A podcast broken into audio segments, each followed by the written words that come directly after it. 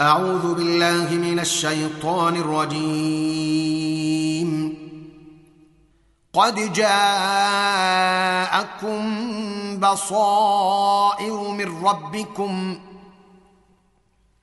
فمن أبصر فلنفسه ومن عمي فعليها وما أنا عليكم بحفيظ. وكذلك نصرف الآيات وليقولوا درست ولنبينه لقوم يعلمون. تسجيلات مهاجر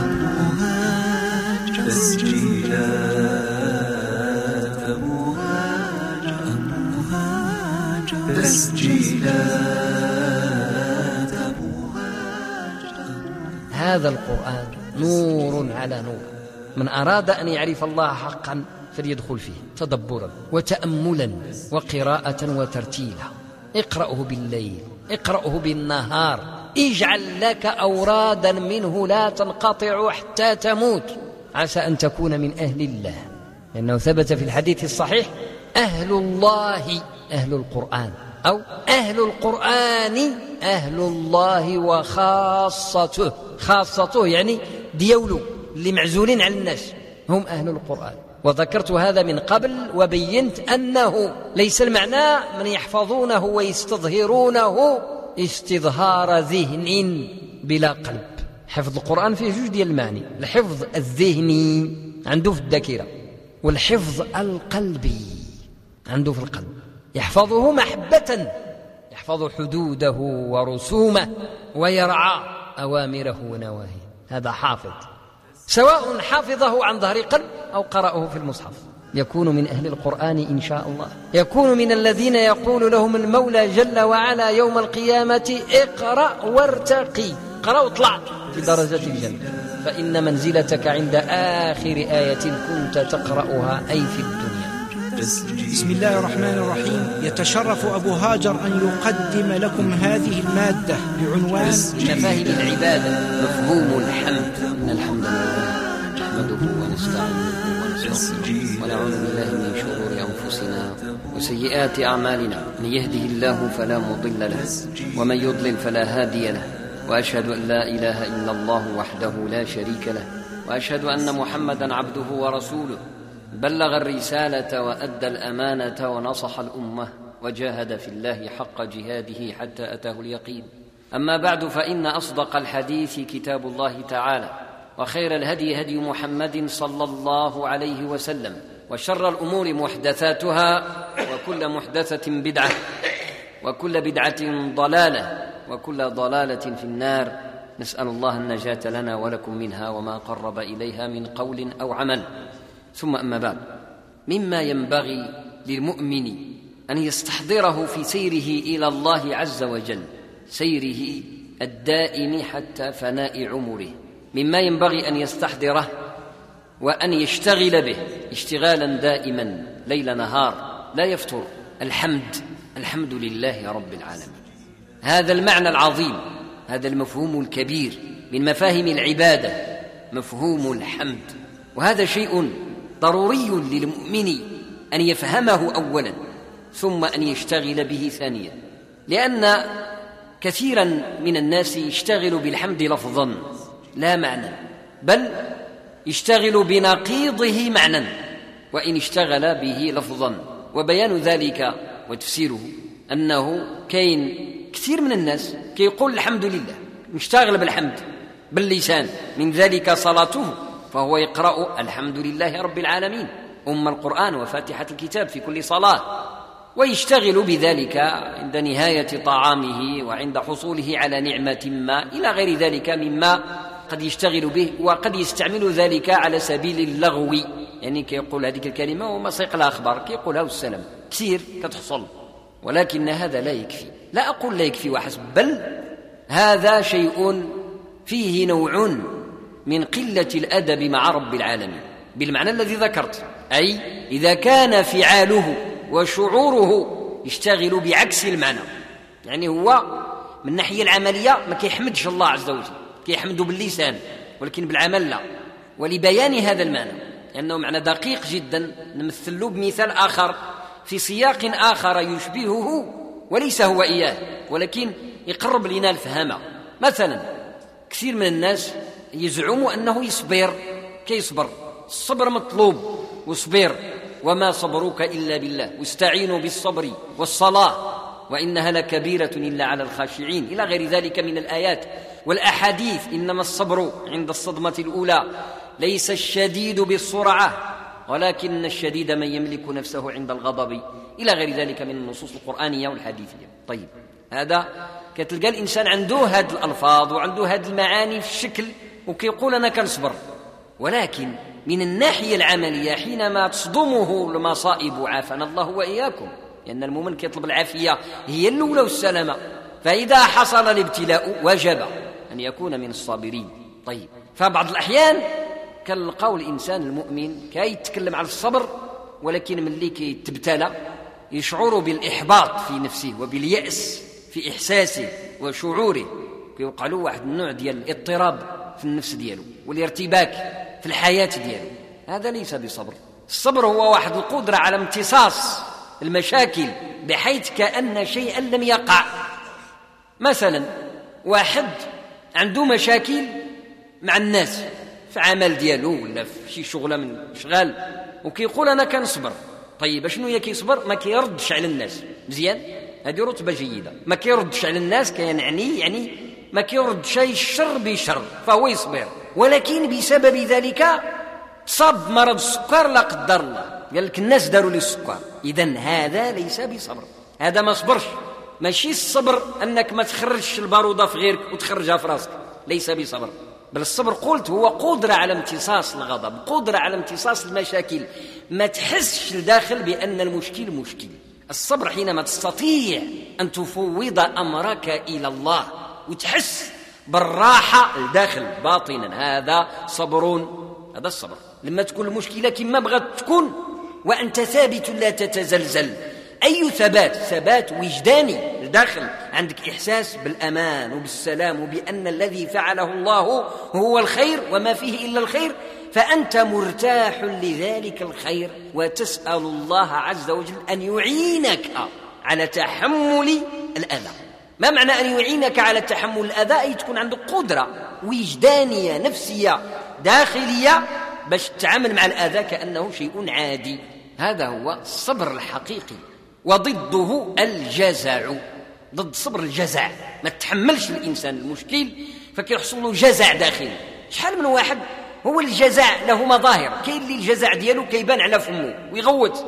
ولكن هذاك أسلوب من أساليب الراحة ديالو. كيفوج على راسه وكاين اللي عنده الجزع ديالو ما كيسقل واحد الخبر. شكون اللي يسقل الخبر؟ هو النفس ديالو والقلب ديالو والصحة ديالو والأعصاب ديالو. هادوك سيقل الخبر الجزع ديالو. ولذلك فهو يتمزق داخلا. وما هذا بصابر؟ هذا ماشي صبر وليس هذا بصابر. الصبر هو لما تحس بالارتياح. الارتياح شيء عظيم جدا. صحيح أن الإنسان عند الابتلاء كيحس بالصدمة ديال البلاء ولكن كتكون عنده قدرة لتصريف ذلك كتقبط هذاك البلاء وتحوله من جهة اعتقاد الشر إلى جهة اعتقاد الخير. كذلك الأمر فيما يتعلق بالحمد.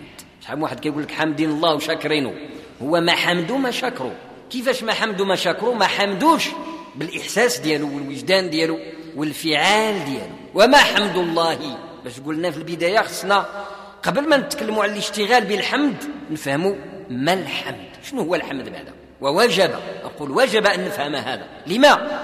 لأنه صلاتنا هذه الصلاه ديالنا. صلاتنا حمد. وسورة الفاتحة مسمينها الحمد. اقرأوا بالحمد أم القرآن فاتحة. تدور على حمد الله رب العالمين. ومن هنا أحببت أن أتحدث عن هذا المفهوم.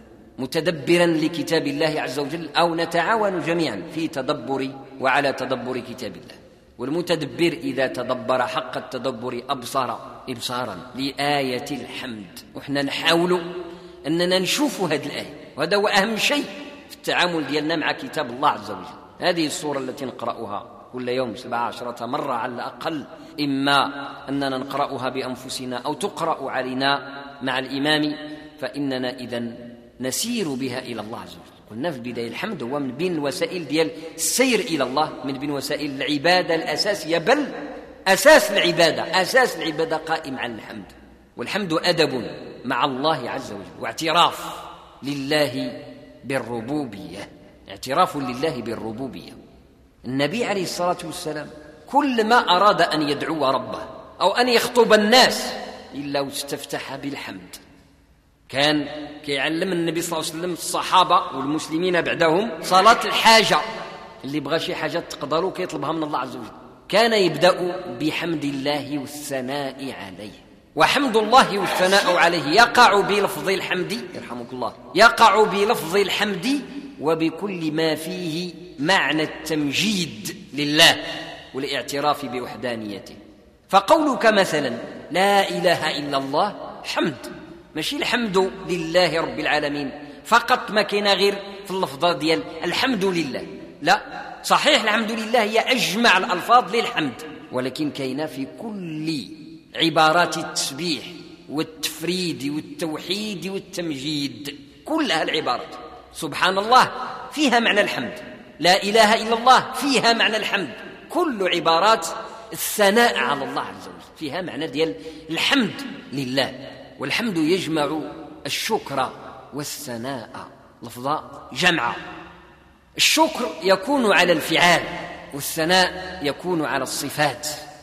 شي حاجة إذا عجبتك من المناظر الجميلة كيف ما كانت من أمور الطبيعة أو الناس أو أي شيء.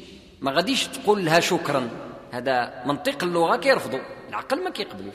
اش غادي تقول؟ تقول مزيانة. وتذكر جمالها وصفاتها الجميلة. هذا كيتسمى ثناء تثني على الجمال والجلال. ولكن نهار هذاك الذي أثنيت عليه دار فيك الخير كتولي تشكره. فالشكر كيكون على شي حاجة دارت فيك. شي واحد دار فيك شي حاجة مزيانة. دار فيك خير تقول له شكرا تشكره. ولكن ما دار فيك خير ما دارش فيك شر. عجبك منظر ديالو عجبك. وذكرته بكلام حسن. هذا كيتسمى ثناء. فنحن المسلمين يعني نثني على الله. علاش؟ لأنه جميل.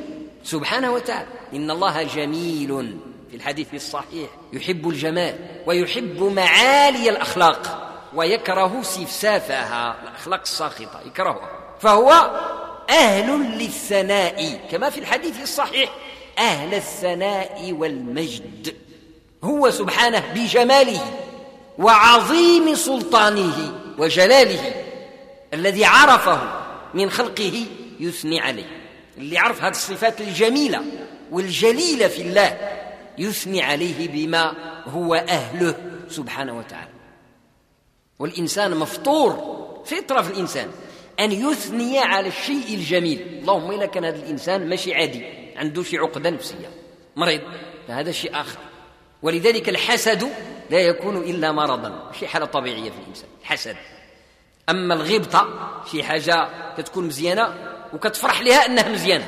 هذه غبطة. تغبط أخاك المسلم على سلوكه وعلى ما أنعم الله عليه. وهذا الأصل في الإنسان وخاصة المؤمن المسلم. فلذلك إذا أثنينا على الله عز وجل بما له من جمال وجلال وسلطان وملك وعظمة وكبرياء سبحانه وتعالى. فذلك الثناء. إحنا نثني عليه يعني كنذكروه بالصفات الحميدة اللي عنده سبحانه وتعالى. لكن إذا شعرنا بالنعمة حسينا بأننا كنا ما كاينينش ثم كنا خلقنا. هذه نعمة أعطاها لك. ثم كنت لا تقدر على شيء وقواك. خرجت من بطن أمك ضعيف ثم آتاك القوة من عنده سبحانه وتعالى. كنت فقير وغناك كنت مريض وشفاك كنت محتاج واعطاك خصك تقول شكرا. هذا شكر. الحمد كيجمع بيناتهم بجوج. فإذا حمدت الله فقد أثنيت عليه وشكرته. شيء عظيم جدا. فأنت حينما تقول الحمد لله رب العالمين معناه أنك تثني عليه بجماله وجلاله بما هو أهله. ثم تذكر أنه خلقك وأعطاك وأنعم عليك إلى غير ذلك من النعم التي لا تعد ولا تحصى. فتكون من الحامدين. والحمد أعلى درجة من الشكر. ولذلك قال عز وجل قل الحمد لله وسلام على عباده الذين اصطفى. قل الحمد لله. الحمد له عز وجل بما استحق وبما فعل. بداك الشيء اللي استحق من حيث هو جميل جليل وبداك الشيء اللي دار فينا إحنا المخلوقين. عبيده نثني عليه ونشكره. اذا الذي لا يثني على الله ولا يشكره يعني ما يحمدش ربي واحد في اثنين. إما أنه إنسان شرير كدير فيه الخير ويرد لك شر. ولذلك الله دار فيه الخير وكيرد له شر. هذا شرير. كيمكن يكون احتمال آخر. ما كيعرفش ربي. ضال. فاليهود المغضوب عليهم سمعوا وعصوا. وقالوا سمعنا. وعصينا والنصارى ضلوا ما عرفوا الله وما قدروا الله حق قدره. ما عرفوش سبحانه وتعالى. ومن نعم الله عز وجل على المسلم أن أنزل إليه كتابا يعرفه بربه. المعرفة بالله كاينة في كتاب الله. ولن تجدها في غيره البتة. اللي بغى يعرف ربي حق المعرفة عليه بالقرآن الكريم. ثم تعريف بالله بجلاله وجماله وحميد فعاله سبحانه وتعالى. فإذا كان أحد المسلمين لا يشكر الله ولا يثني عليه لا يحمد الله فمعناه أنه جاهل بالله. مع الأسف يحتاج إذن يحتاج ليجد معنى الشكر ومعنى الثناء أو معنى الحمد. يحتاج باش يتعرف على مولاه اللي خلقه. لأنك إن عرفته وأنت مؤمن به ستجد الرغبة جامحة في حمده. ماشي غير باللسان بل بالجنان. قبل أن يكون ذلك باللسان بالقلب. كيف يكون الحمد بالقلب؟ أنت حينما تستيقظ كل صباح ألم يكن ممكنا ألا تستيقظ ذلك الصباح؟ بلى. شحال من واحد نعس؟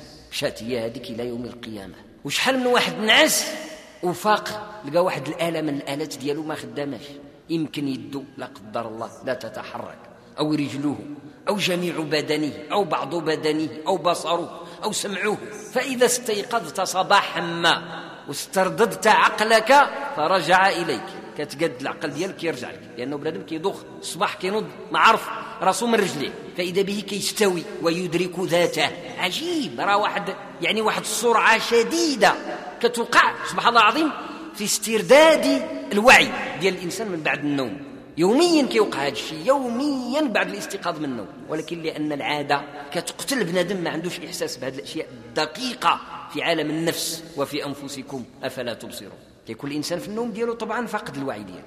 ولما كيستيقظ راه بواحد السرعة عجيبة بحال البرق. كيبدا يسترد الوعي ديالو. بعض الأحيان كيكون الإنسان مريض أو عيان أو مسافر مبدل الفراش ديالو.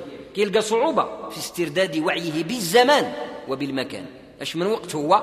واش من بلاد هو؟ واش من فراش هو؟ ناعس فيه وهذه حالة ماشي سهلة. أن الله عز وجل يسر لك الخليقة ديالك لأنه خلقك في أحسن تقويم باش تكون عندك إمكانية لاستدعاء وعيك. كطلب الوعي ديالك يجي وربي كيصيفطو لك سبحانه وتعالى يجيبك وكان يمكن أن يمنعه عنك وما يعطيهلكش. كيخليك لا قدر الله في عمى الناس اللي كيفقدوا الذاكرة نسأل الله العافية. ثم تحرك يدك وتحرك رجلك وتفرك عينيك وتلقى كل شيء خدام. آلات ديال كلها خدامة مشتغلة حتى وحدة ما في عطب ولا في عطل. ثم تقوم ألم تكن قد مت ثم بعثك من بعد موات؟ بلى. والنوم درجة من درجات الموت وطبقه من طبقاتها. والاستيقاظ من النوم درجة من درجات البعث والإحياء وطبقه من طبقاته. كل يوم هذا كيوقع لنا بل مش غير كل يوم. يعني في اليوم والليلة مرات. لأنه بنادم كينعس ويفيق أكثر من مرة. هذا فقط. باش نحسوا بأن الله عز وجل يملك أمرنا ويخلقنا كل يوم. وهذا اللي بغينا نوصلوا له يخلقنا كل يوم. صحيح أن المفهوم السائد عند الناس أنه خلقنا واحد المرة. لا. خلقنا نعم. ابتداء. هل أتى على الإنسان حين من الدهر لم يكن شيئا مذكورا. ثم كان إنا خلقنا الإنسان من نطفة نمشاج نبتليه فجعلناه سميعا بصيرا. هذا الخلق الأول. ولكنه جل وعلا لم يفتأ. يخلقك أيها الإنسان كل يوم كي يخلقك دائما. حتى تموت. عاد كتنتهي عملية الخلق. ليبتدئ بعد ذلك الخلق الآخر وهو خلق يوم القيامة.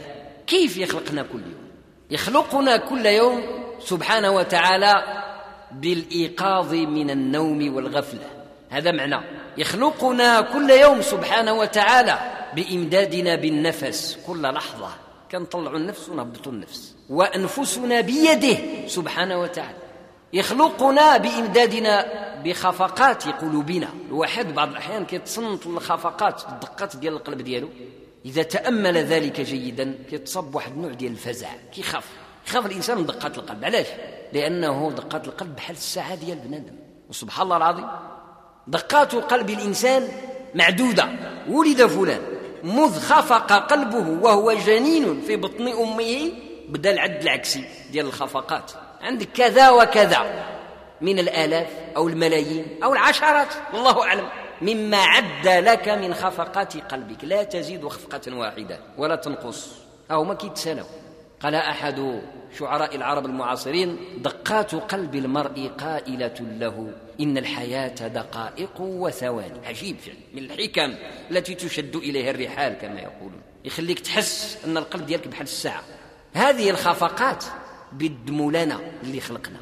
يزودنا إياها. يعطيها لنا وحينما يمسكها فهو يمسكها. لا مانع لما أعطى. الا أعطى لك ما كاينش اللي يقلع لك. ولا معطي لما منع. ولا حيدها لك ما كاينش اللي يعطيها لك.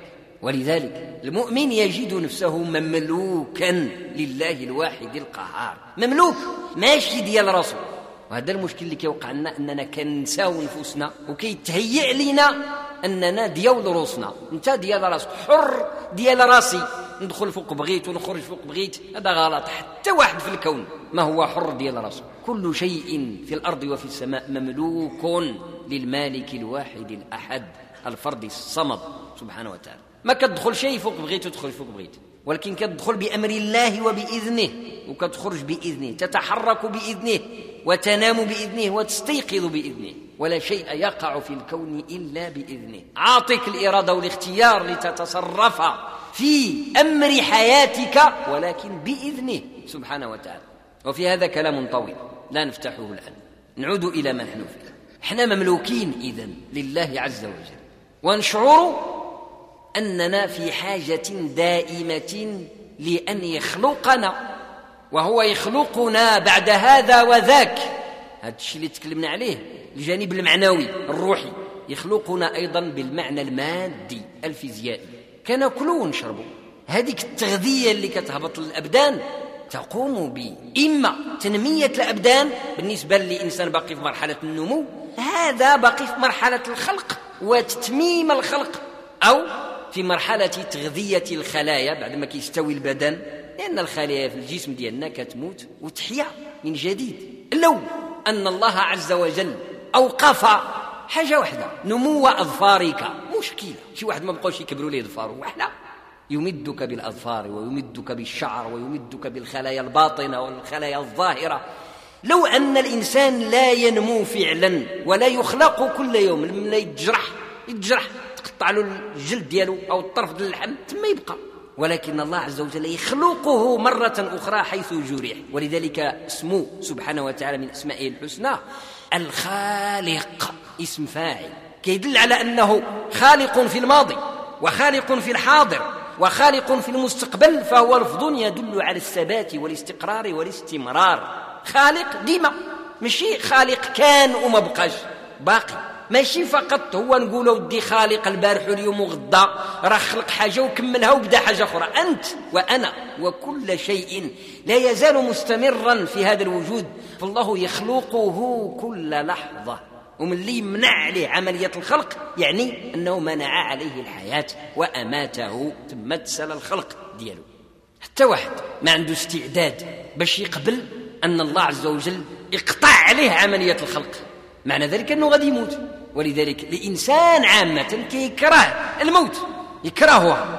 ولذلك سميت مصيبة لأنها كتقطع عليك عملية الخلق اللي بها أنت موجود في الحياة الدنيا. اللي كيحس بالحاجة لربي عز وجل حس بالحاجة وعارف راه ما يمكنش يزيد لحظة واحدة في العمل ديالو في الحياة ديالو إلا به تعالى.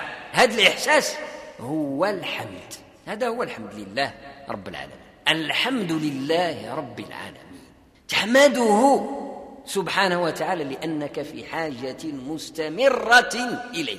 طرفة واحدة العين ديالك ما تقدرش تجلس لراسك.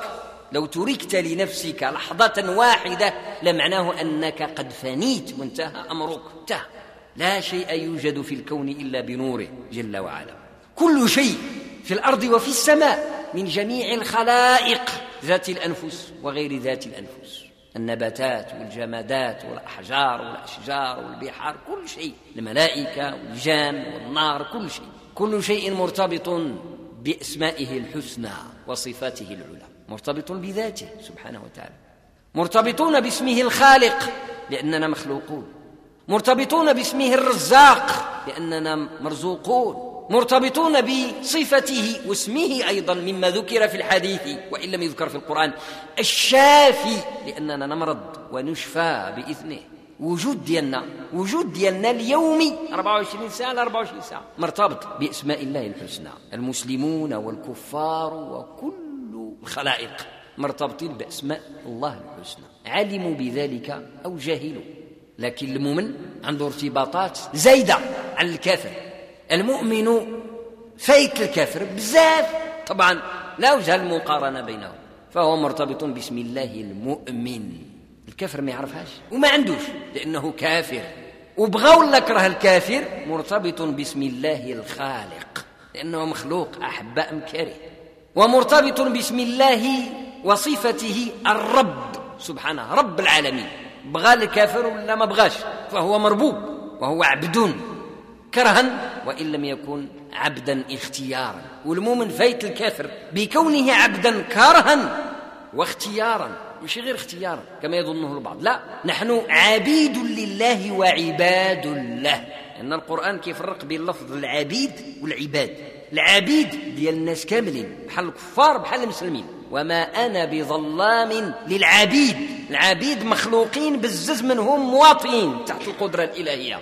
وهو القاهر فوق عباده سبحانه وتعالى. الجميع لكن العبيد لفظ عام في كل الخلائق وقد يرد فعلا. العبيد بمعنى العباد لكن اشتهر لفظ العباد وغلب على الصالحين.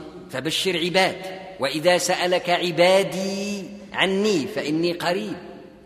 إلى غير ذلك من الآيات. فالغالب في استعمال العباد الدلالة على الاختيار الذين يعبدون الله اختيارا. والغالب على استعمال العبيد الذين هم مقهورون بعبادة الله يعني مخلوقين بزز منهم. هاد العبيد مستويين فيه الكفار والمسلمين. والعباد غالبا ليس دائما يأتي دالا على المسلمين على الصالحين.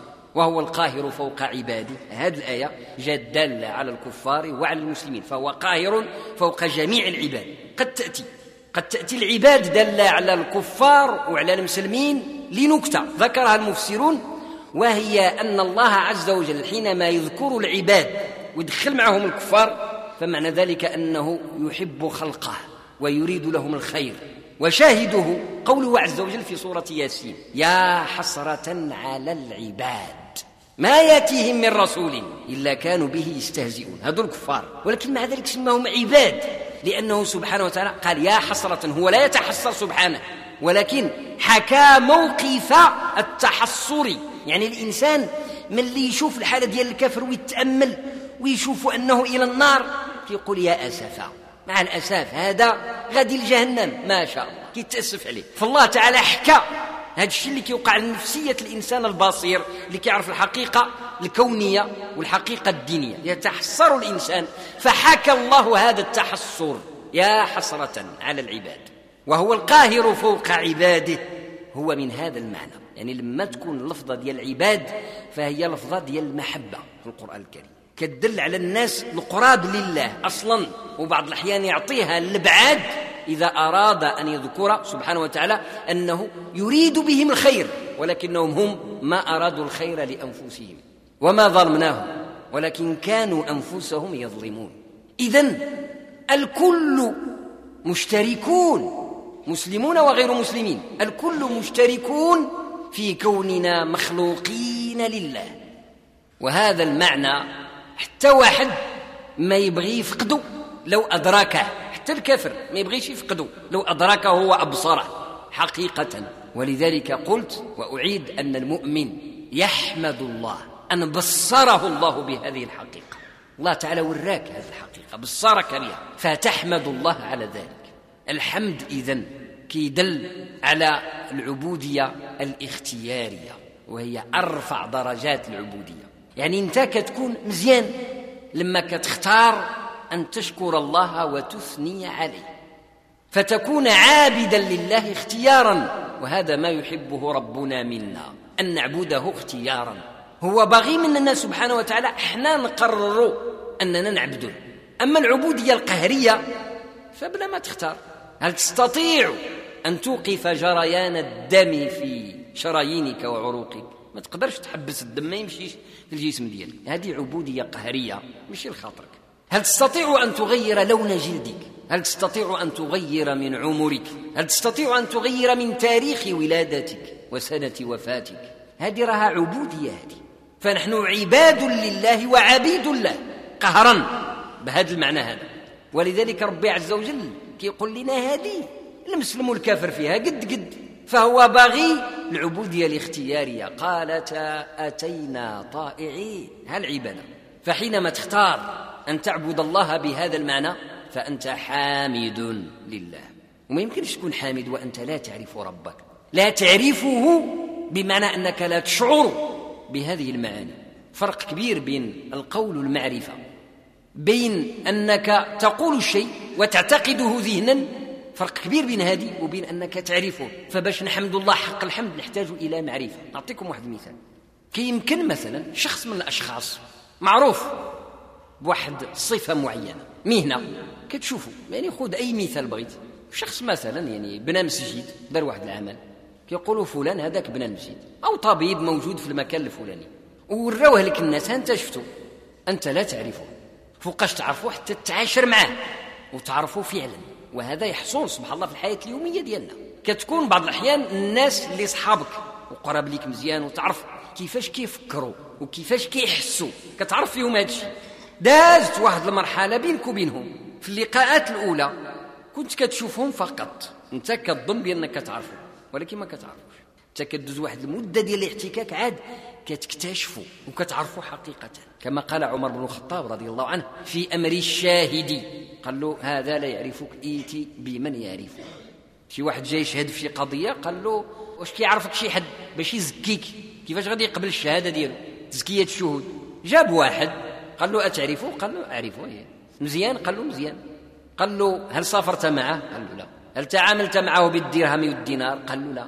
قال له لعلك رأيته في المسجد يدندن أو يهمهم؟ قال نعم. قال لا تعرفه وظرف هذاك يشهد قال له هذا لا يعرفك. إيتي بمن يعرفك. فإذا هو المعرفة العامة. شكل والمعرفة التجريبية. المعرفة ذات أو الحاصلة عن القرب القرب. واسجد واقترب قرب.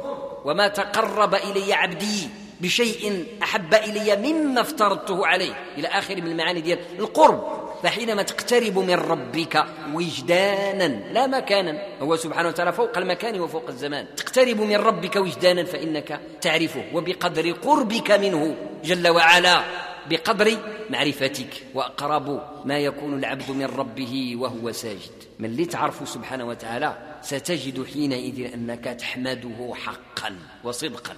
وتوجد اللذة في حمده وفي الثناء عليه وشكره. سيدنا محمد عليه الصلاة والسلام كلما خاطب الناس قال إن الحمد لله. هذه الكلمة الأولى اللي كان كيبدأ بها سيدنا النبي صلى الله عليه وسلم. إن الحمد لله نحمده. عاد كيأسس عليها المعاني الآتية. ونستعينه ونستغفره إلى آخر ما هو معروف في خطبة الحاجة وكثير من أعمال النبي عليه الصلاة والسلام تبتدأ بالحمد لفظا أو معنى أو هما معا. الصلوات ديال سيدنا النبي صلى الله عليه وسلم تبتدأ بدعاء الاستفتاح ومداره على الحمد. وحينما يرفع النبي عليه الصلاة والسلام من الركوع يحمد الله عز وجل ويفصل ويستطرد في الثناء عليه. ربنا ولك الحمد ملء السماوات وملء الأرض وملء ما بينهما وملء ما شئت من شيء بعد. أهل الثناء والمجد هذه من عبارة الحمد العجيبة. يعني أنت يا ربي سبحانه وتعالى جدير وحقيق باش تحمد لأنه الصفات ديالك سبحانه وتعالى والأفعال ديالو سبحانه وتعالى تستحق أنه يتحمد. أهل الثناء والمجد. إلى آخر الحديث.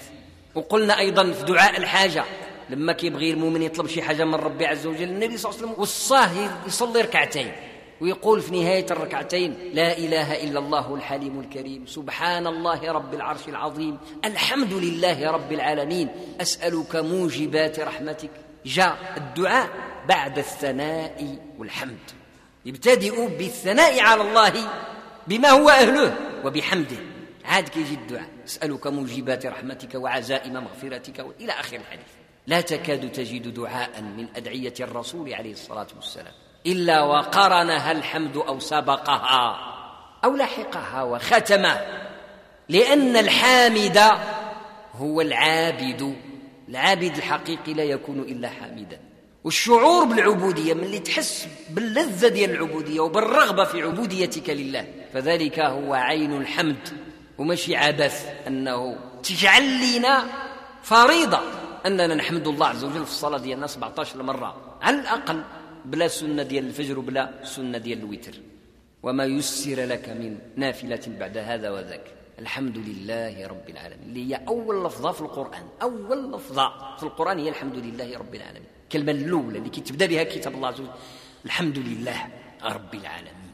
والقرآن كله من أوله إلى آخره. يرجع إلى معنى الحمد. الشرائع ديالنا تفاصيل ديالها الأحكام ديالها اللي بها المؤمن عايش العلامات ديالو باش كيمشي في الطريق اللي هي الواجب والمندوب والمباح والمكروه والحرام الأحكام الخمسة اللي هما قانون السير ديالو باش كيعرف فين يمشي ملي كي يحتكم ليهم ويخدم بهم معنى ذلك أنه يستجيب للحمد. حامد الله حقيقة. أما الذي يردد ذلك لفظا بالآلاف يخرج الآلاف ديال الحمد لله. وفعاله على عكس الطريق تماما فهذا يستهزئ بربه. والذي يستهزئ بربه إنما يستهزئ بنفسه. نعوذ بالله. ولذلك خير لك أيها المؤمن أن تبحث عن معرفة ربك. خطوة واحدة في معرفة الله عز وجل. خطوة واحدة. تعرف بها الله عز وجل. خير لك من عشرات بل من آلاف الكلام الذي تردده على شفتيك بلا جدوى وبلا معنى. ومن اللي تعرف الله حقا كلمه واحدة تخرج من فمك كتكون تقل من الجبل في الميزان. تقل من الجبل في الميزان. لأنها حينئذ تنبع من إحساس ومن معرفة. عارف أش كتقول. وعارف كلامك فين غادي وفين متجه. ولذلك فضل الله عز وجل العالم به على الجاهل. إنما يخشى الله من عباده العلماء. ذكرناها شحال مرة وقلنا راه ماشي العلماء ديال المعلومات.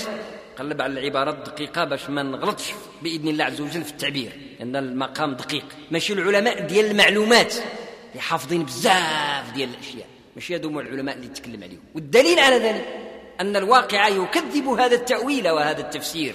شحال من واحد عنده الأطنان ديال المعلومات في راسه وهو رأس الفساق والفجار. كيف إذا ما خشاش الله عز وجل ليس من العلماء. باختصار ليس من العلماء. إنما يخشى الله من عباده العلماء به سبحانه وتعالى اللي عارفين له قدره سبحانه وتعالى. شحال واحد عنده بضاعة مجزاه من العلم. يعني غير شي بركة قليلة من العلم ديال المعلومات. ولكن كافيه كافيه باش يمشي في الطريق ديال الله عز وجل. وبه يستضيء لمعرفة ربه. وباب المعرفة بالله. الوحيد بل الأوحد ما عندوش اثنين. هو كتابه سبحانه وتعالى القرآن هو كلامه جل وعلا. شحال من واحد كيجي لبالو دابا السنة؟ نعم ولكن لما نتكلموا عن المعرفة بالله نقولوا القرآن. لأن القرآن صدر عن الله عز وجل والسنة تبيان. في المعرفة بالله السنة تبيان كتوريك ها منين تدوز؟ في القرآن. بحالاش بحال واحد البحر كبير جدا؟ ولله المثل الأعلى ذلك القرآن. بحر كبير. ولكن البحر إلا ما داش قدامك واحد المعلم اللي عارف فين كاين التيارات الخطيرة فين كاين السراطة فين كاين الموجة الوعرة فين كاين الحجر فين كاين فين كاين واحد اللي عنده خبرة بالطريق سلكها قبله. باش تتبعو وتمشي. وما تصطدمش بشي حجرة. وما تزيغش في الفهم عن الله. ما تقدرش. تخرق هذاك البحر وتوصل للشاطئ الآخر.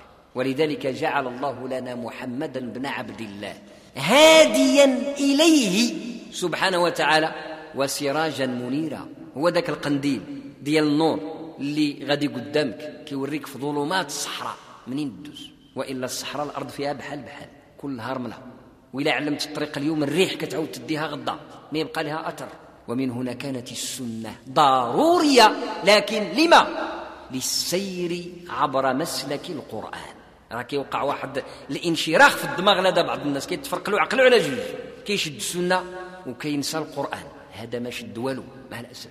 إلا مشيتي نفرقت السنة على القرآن مشيت في الضلال. وإلا خديت القرآن بلا سنة مستحيل توصل مستحيل توصل. لأنه واحد في اثنين إما أنك تولي نبي وهذا غير ممكن. لأن القرآن مجمل. ما فيهش التفاصيل ديال الشغل وديال الخدمة التطبيقية الجزئية اليومية. الله عز وجل في القرآن قال لك أقم الصلاة وأقيموا الصلاة. ما توجدش في كتاب الله بالتفصيل كيف تركع وكيف تسجد وأذكار الصلوات أصولها وفروعها ولا كيف تصوم ولا كيف تحج ولا كيف ولا كيف كيف كيفيات. السنة تبين لك الهيئة حركة كيفاش تخدم. ولكن القرآن هو الطريق إلى الله عز وجل. الطريق إلى الله عز وجل المضمون العواقب حينما تستهدي بمحمد بن عبد الله عليه الصلاة والسلام. تجعله أمامك شيخا لك حقا وصدقا فأنت واصل بإذن الله عز وجل. نعود إلى ما بدأنا به. أول درجات الانطلاق إلى الله عز وجل الحمد. هذا الشيء علاش ذكرنا الحمد؟ ماشي غير باش نذكروا المعاني هكذا وكان لا بد من العمل. اليوم نسمعوا غدا نسمعوا بعد غدا نسمعوا هذا السماع سيكون حجة علينا يوم القيامة. خصني نقرر اللحظة التاريخية اللي نبدل فيها حياتي أنا أولا وأنت وهذا وذاك. تبدل فيها حياتك من شارد عن باب الله. تالف ليه بعيد على باب الله عز وجل. إلى طارق لباب الله. فرق كبير. بين واحد كيدق أبواب التوبة والاستغفار أبواب الرضا الرباني كل يوم وبين واحد عاطي الظهر للدين وغادي في مسالك الشيطان. والفتنة طبقات كاين اللي واخداه ديما كاين اللي كتشدو وتطلقو تشدو وتطلقو يجب أن تقاطعها يجب أن تحاربه يجب أن تخاف الفتن منك كما كانت تخاف من الصحابة الكرام. باش يمكن لك دير هذه الخطوة التاريخية في حياتك قرر قرر أن تحمد الله. هذه البداية هكذا بدأ آدم وهكذا بدأ الأنبياء وهكذا بدأ سيدنا محمد عليه الصلاة والسلام. الحديث صحيح أنه لما خلق ربي آدم سبحانه وتعالى. خلق الله آدم عليه الصلاة والسلام. وخلاه ما شاء الله. طين. ومرارا تكلمنا على هذه الحالة العجيبة اللي واخا تجلس حياتك كاملة تقولها وتعاودها. ما تشبعش منها. والله ما تشبع منها ولا تملها. وانت تأمل وانت تأمل الطين الطين كيتحول شرايين من الدم. الجماد يتحول إلى حياة. بل عجبت ويسخرون. الله عز وجل كيخاطب سيدنا محمد صلى الله عليه وسلم في سياق الخلق.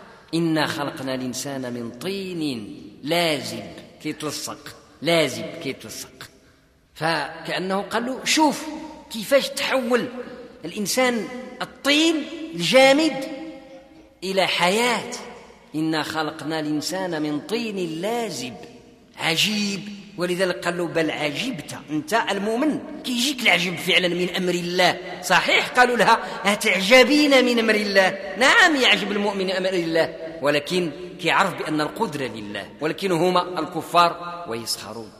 فإذا عجب المؤمن من ذلك وحق للمؤمن أن يعجب من أمر الله لأن أمر الله عجيب. حينئذ لا يسعه المؤمن براسه المخلوق. إلا الحمد. ولذلك من اللي ربي عز وجل نفخ الروح في آدم.